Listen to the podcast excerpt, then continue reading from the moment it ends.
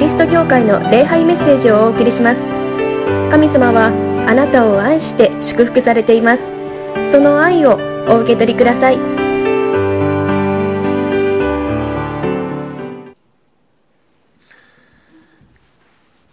もう私たちの心というか話題は、まあ、コロナウイルスのことばかりのような気がします、ね、また新しいこの新型のコロナウイルスが発生してそれがどんどん世界中に広がって日本の中にも広がっているという何か恐れと言いましょうか心配というのにとら、えー、われて、えー、います。まあこれはやっぱり用心しないといけない。まあでもこの新型コロナウイルスはそんなに重症化しないんじゃないかなとも言われていますけれどもでも人数が増えればやっぱり重症化する人また亡くなる人は起こるというのは間違いのないことですので私たちは変わらずにですねこの3密に気をつけて感染しないようにまた感染を広げないように、え心がけたいと思うのであります。けれどもそういう現状の中にありますけれども私たちは神様に愛されている。神様の愛の中にあるというこの霊の確信といいましょうか。あのこの霊の事実を、えー、決して忘れてはいけないということであります。このようにして礼拝に参加することができるというのはそれを確認するためですね。何が起ころうと私は神様の愛の中にある。神様は私をちゃんと見守っていてくださるし導いていてくださるし守っていてくださるというこの事実この真理をですね確認してそして喜びと感謝を持って生きていく、まあ、そのための礼拝であります。皆さんはその幸いな礼拝に参加しておられます。この礼拝に参加しないでこの神様の言葉を聞かないで多くの方は生活をしておられるというのは、まあ、ある面すごいなと思いますけれどもいや辛いだろうな苦しいだろうな不安だろうなと思うんですね。神様の愛の中にあるというのがどんなに素晴らしいことであるか。皆さん、えー、体験し確信しですね。それを私たちは世の人々に証しをしていきたいと思うのであります。今日もこの御言葉を通して神様のですねその確信というのをですね、え、真理というのをお聞きしたいと思います。今日はイエス様の洗礼のところからですね今日第一のポイントですねイエス様は私たちの模範であるということです。イエス様はえー、この約、まあ、30歳頃だと思われます。今まで大工の仕事をなさっていたと思いますけれどもそれをやめてこの神様の福音、を告げるためにですねこう活動を始められます、まあ、公生涯、まあ、公の生涯とかって言われますけどね始められます。その最初にイエス様は洗礼を受けられるのであります。洗礼ですね。けれどもこのところであのこのヨハネですね、えー、洗礼を授けていたこのヨハネ。ですから、まあ、バプテスマのヨハネとも言われますけれどもこの人のところに行ってイエス様は洗礼を受けるのです。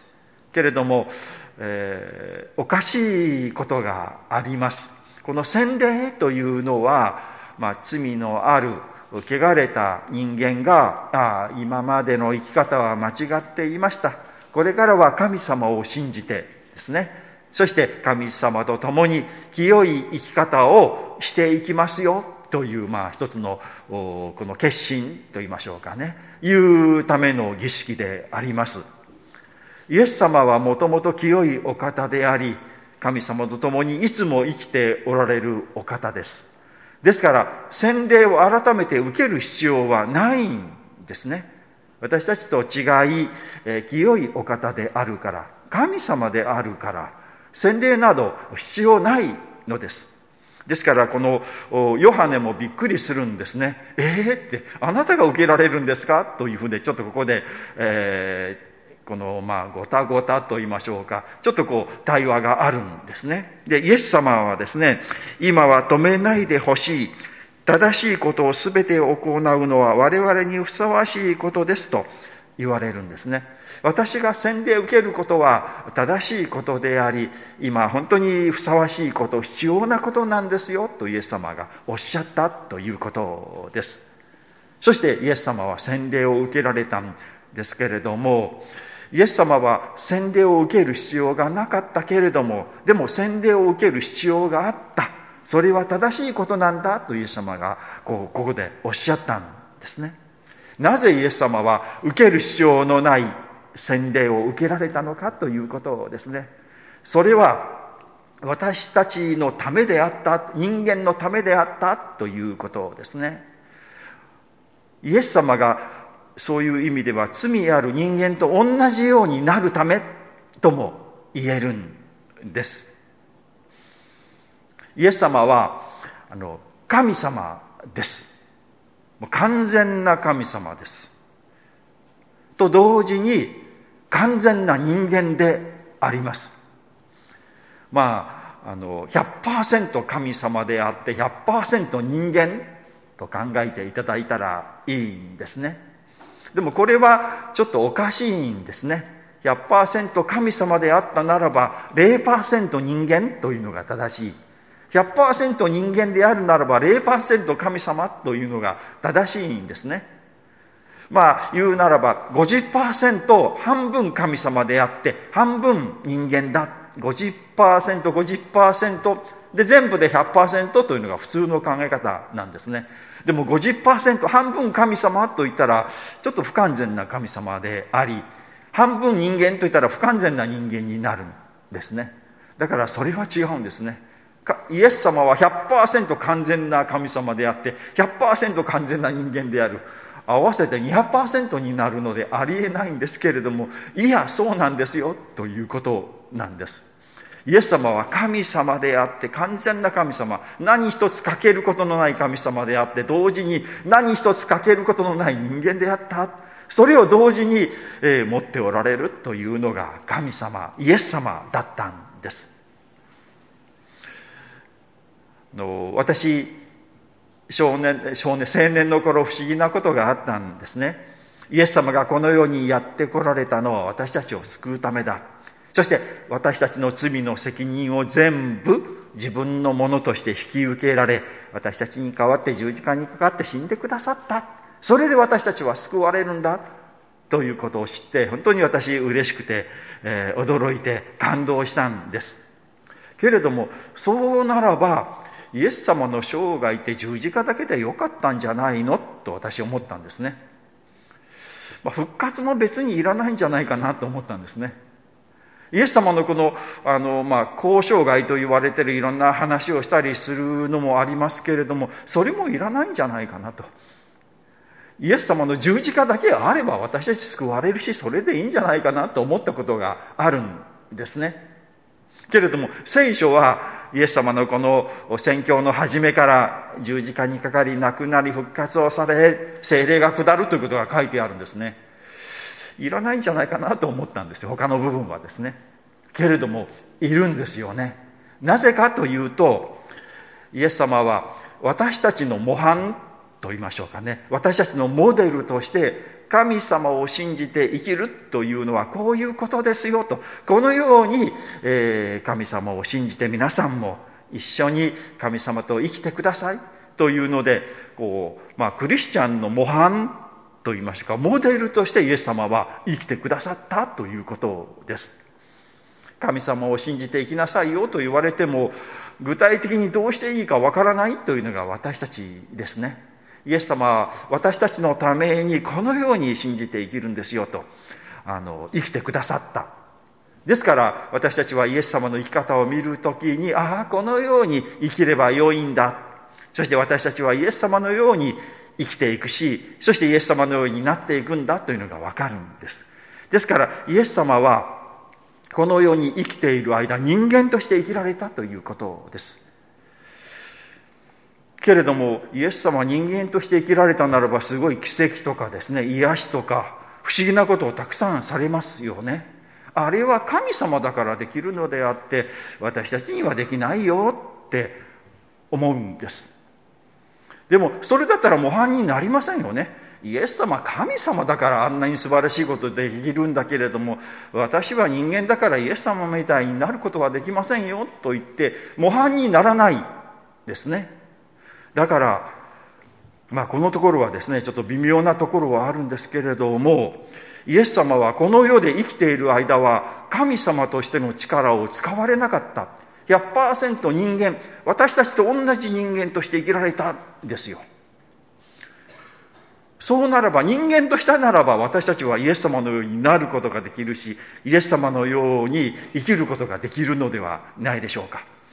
じゃあなぜあのような不思議な奇跡が起こったのかというとイエス様は人間として神様に頼られ精霊なる神様に頼られたんですよ。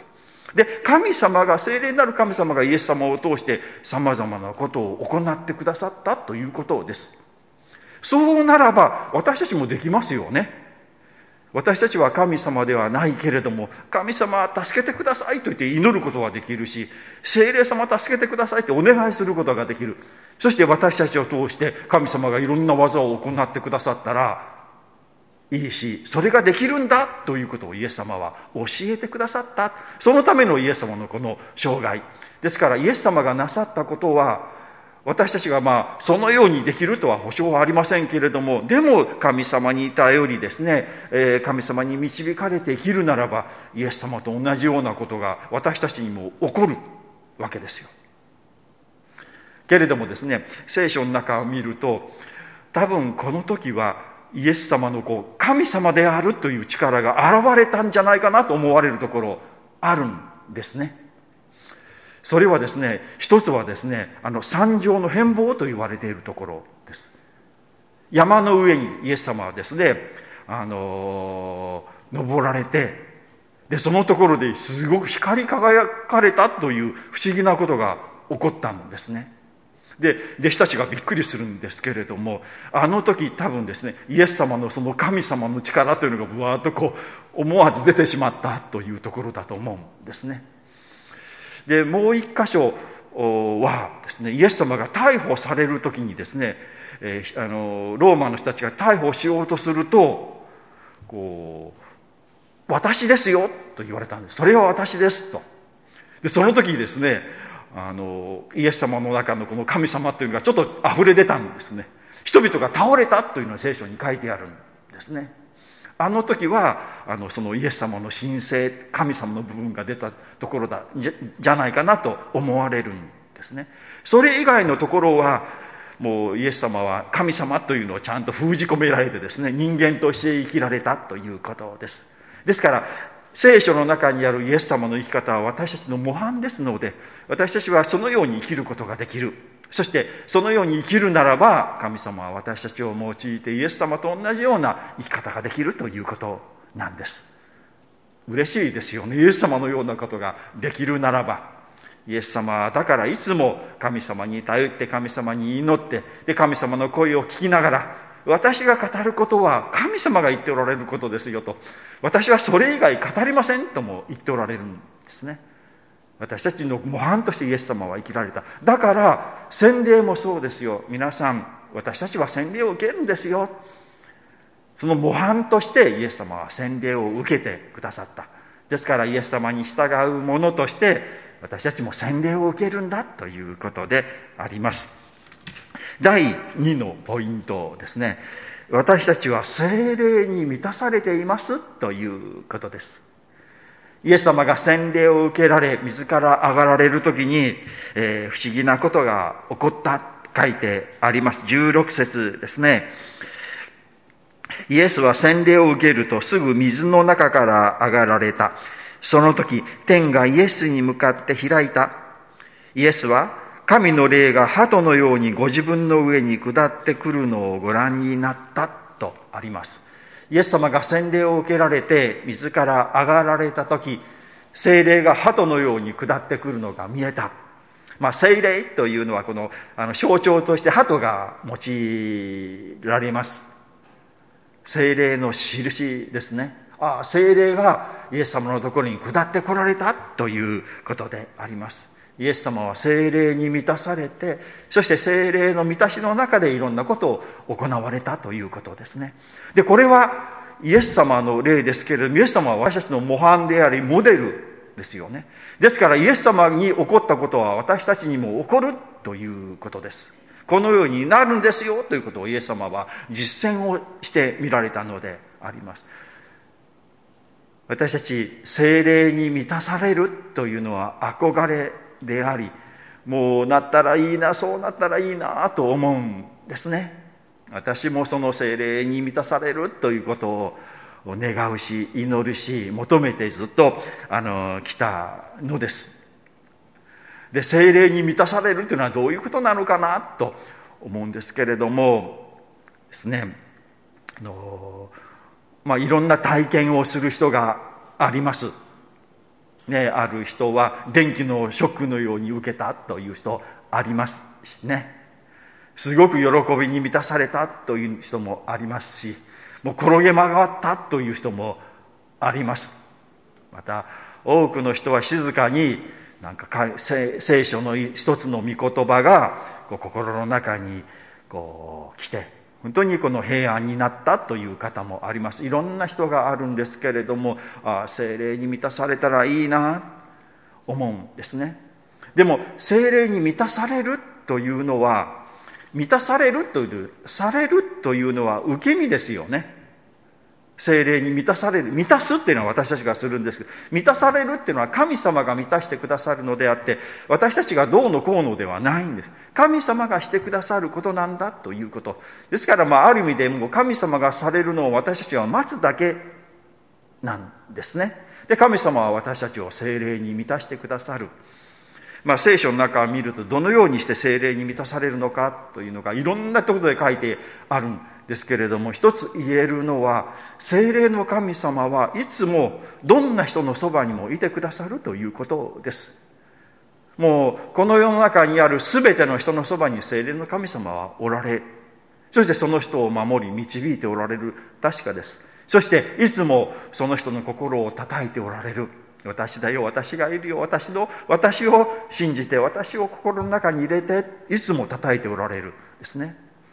で精霊の神様は愛の神様ですからどんな人もですねああこの人気の毒だなとかねこの人かわいそうだなこの人何とかしてあげたいなと思う心は精霊の神様によって神様が与えてくださるものなんです。これはクリスチャンじゃなくてもそうですね。とてもクリスチャンじゃないけれども他の宗教の人でもなんかとっても優しい人でありいいことをしている人がいますよね。あれはやっぱり精霊の神様がその人のそばにおられるその人に心に働きかけ用いておられるんです。ですから私たちはクリスチャンじゃない人と共に良い活動正しい活動があるならば一緒に活動するんですよ。すでにもうその人のところにその働きに精霊の神様がおられるからですね。私たちはその神様の働きに参加するんですね。精霊の神様はそのようにしてどんな人のとこところにも心にも働きかけておられるということですね。と同時に精霊の神様は神様がよくわかるようにしてくださるし神様のところに導いてくださる。ですから皆さんがこのようにして礼拝に来られるですね。このような集会に参加される。ネットでですね、えー、このお話を聞こうかなと思う時に必ず精霊の神様がそこにいてくださり導いてくださる。特にああ神様を信じよう。これが真実だ。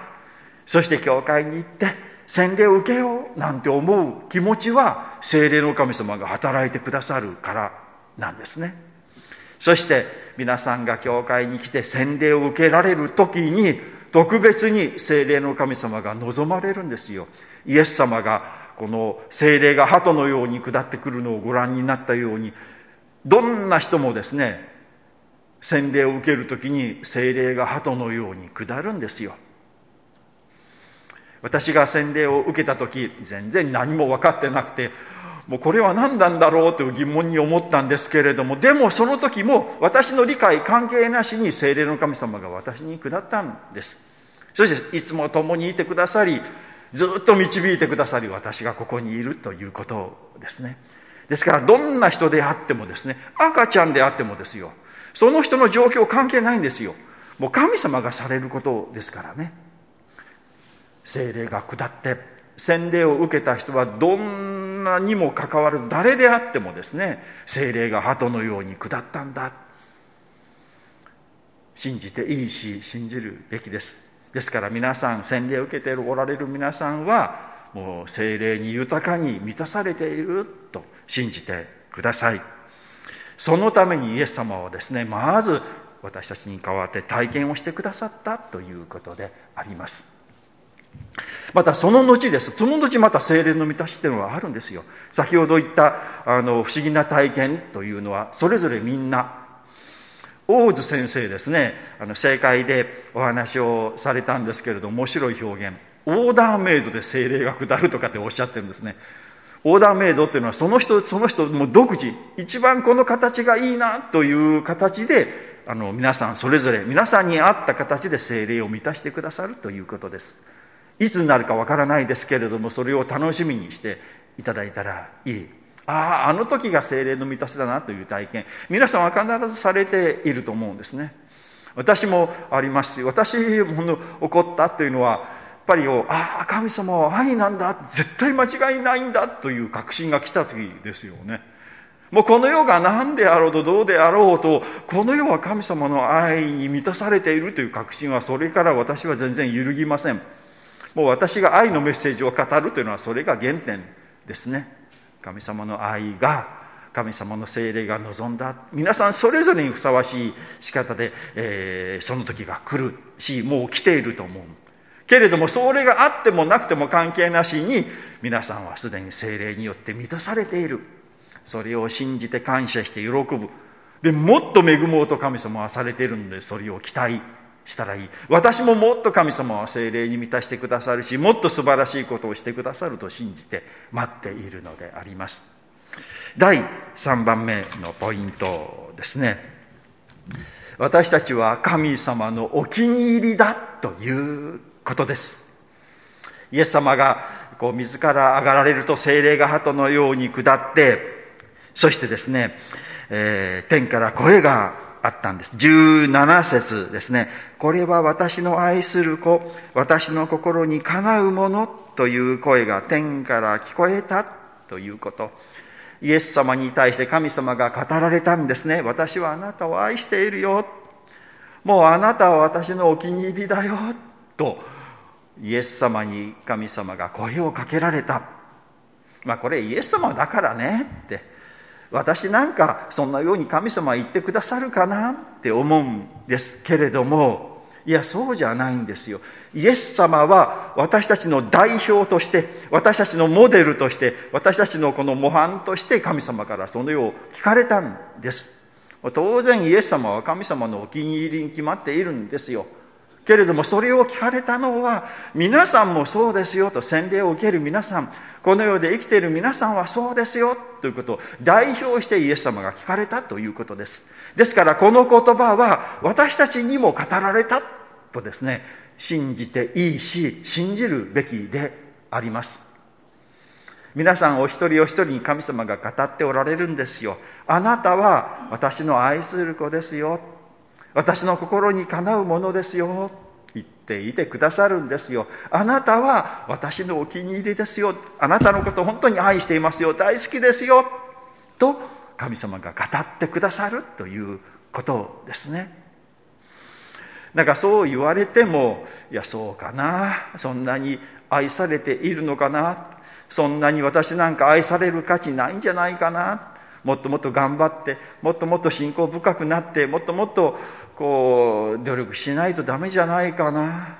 って私は今までこう思っていました。皆さんもそうだと思うんですね。けれども神様が私たちを愛してくださるというのは私たちの状況とか私たちのこの状態関係ないんですね。神様は一方的に私たちを愛してくださった。だからイエス・キリストをこの世に送りそして十字架にまでつけるまでにしてくださったんです。イエス様が十字架にをかけるまでして私たちを愛してくださったということです。神はその一人子を世に賜ったほどに私たちをこの世を愛されたとありますよね。この世に送りイエス様をこの世に送り十字架につけるまで神様を愛してくださっているということです。ですから素直に信じるんですよ。あ私は神様に愛されている。私のことを神様はお気に入りだと言ってくださっている。皆さん信仰というのはそれなんですよ。信仰というのは私は神様に愛されている。それを素直に信じて受け入れて喜んで生きるということが信仰です。まあそれ以外は信仰じゃないとは言いませんけれどもそれが信仰の核中心ですね。でこのことは何があっても絶対に変わらないんだということを信じて生きる。嬉しいじゃないですか。何があっても神様は私を愛しておられあなたは私のお気に入りだと言ってくれているならばそれが本当ならばあ嬉しいなって思いますよね。こんなものをお気に入りなんて言ってくれるのかな？いや無理じゃないかなって思うんですけれども。でも思えば思うほどああそれでもあなたは私をあなたを私は愛している。あなたのこと大好きだよ。あなたのことは本当にお気に入りであり私の自慢だよ。と神様に言ってもらえるならばいやそうじゃない。そう神様は言っておられるということです。イエス様は私たちに代わって私たちの代表としてその言葉を聞かれた。そのように言ってもらえてイエス様の心は本当に喜びに満たされたと思うんですね。私たちもそれを信じるべきですよ。あなたは皆さんは神様に愛されている。神様のお気に入りであり神様の心にかなうものなんだ。そう信じてそう思ってこの1週間歩みましょう。私は神様に愛されている。私は神様の自慢の子供なんだと喜んで生きていると生き方絶対変わりますよ。今までのような生き方をしたいと思わないですね。ああそれにふさわしい生き方になりたい。イエス様のようになりたいって不思議とというか当然とそのような生き方になるんです。このことを忘れるとまた元に戻ってしまうんですね。いやいや私なんか愛されるわけがないと思う。けれどもいやこんな私を神様はお気に入りだと言ってくださっている。ありがとうございます。という喜びの中を日々毎日一瞬一瞬生きることです。皆さんそれが信仰であり信仰生活です。信仰生活この一週間歩みましょう。お祈りをいたします。神様、あなたの尊い皆を褒めたたえます。イエス様は私たちのために人間になってくださいました。私たちを救うためであり、また私たちがどのように神様と共に生きるかを教えるためでありました。私たちはイエス様の弟子です。イエス様のようになりたいと思います。どうかお導きください。イエス様が洗礼を受けられた時に精霊が下ってこられました。そのように私たちにも精霊の神様が今望み、えー、下っていてくださいます。目には見えませんけれども、私たちは神様の霊に精霊によって満たされる、満たされていると信じます。そして精霊の神様に導かれて、え日々生きていきます。ありがとうございます。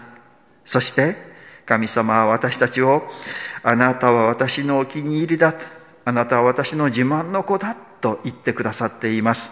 ありえないことであり、信じられないことですけれども、そう言ってもらえたら、そう言っていただけたらどんなに嬉しいかなと思いますけれども、いや、嬉しいではなくて、そのように言ってくださいます。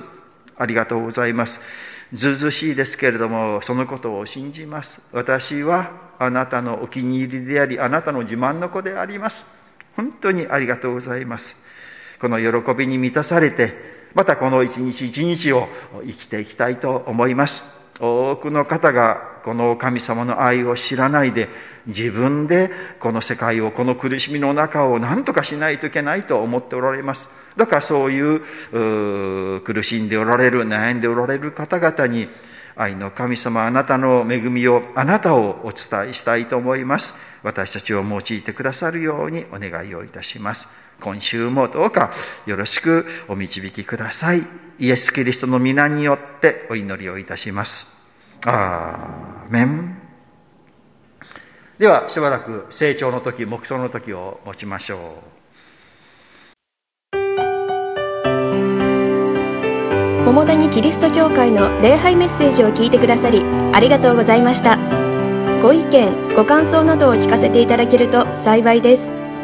神様はあなたが大好きで救ってくださいました。安心してお過ごしください。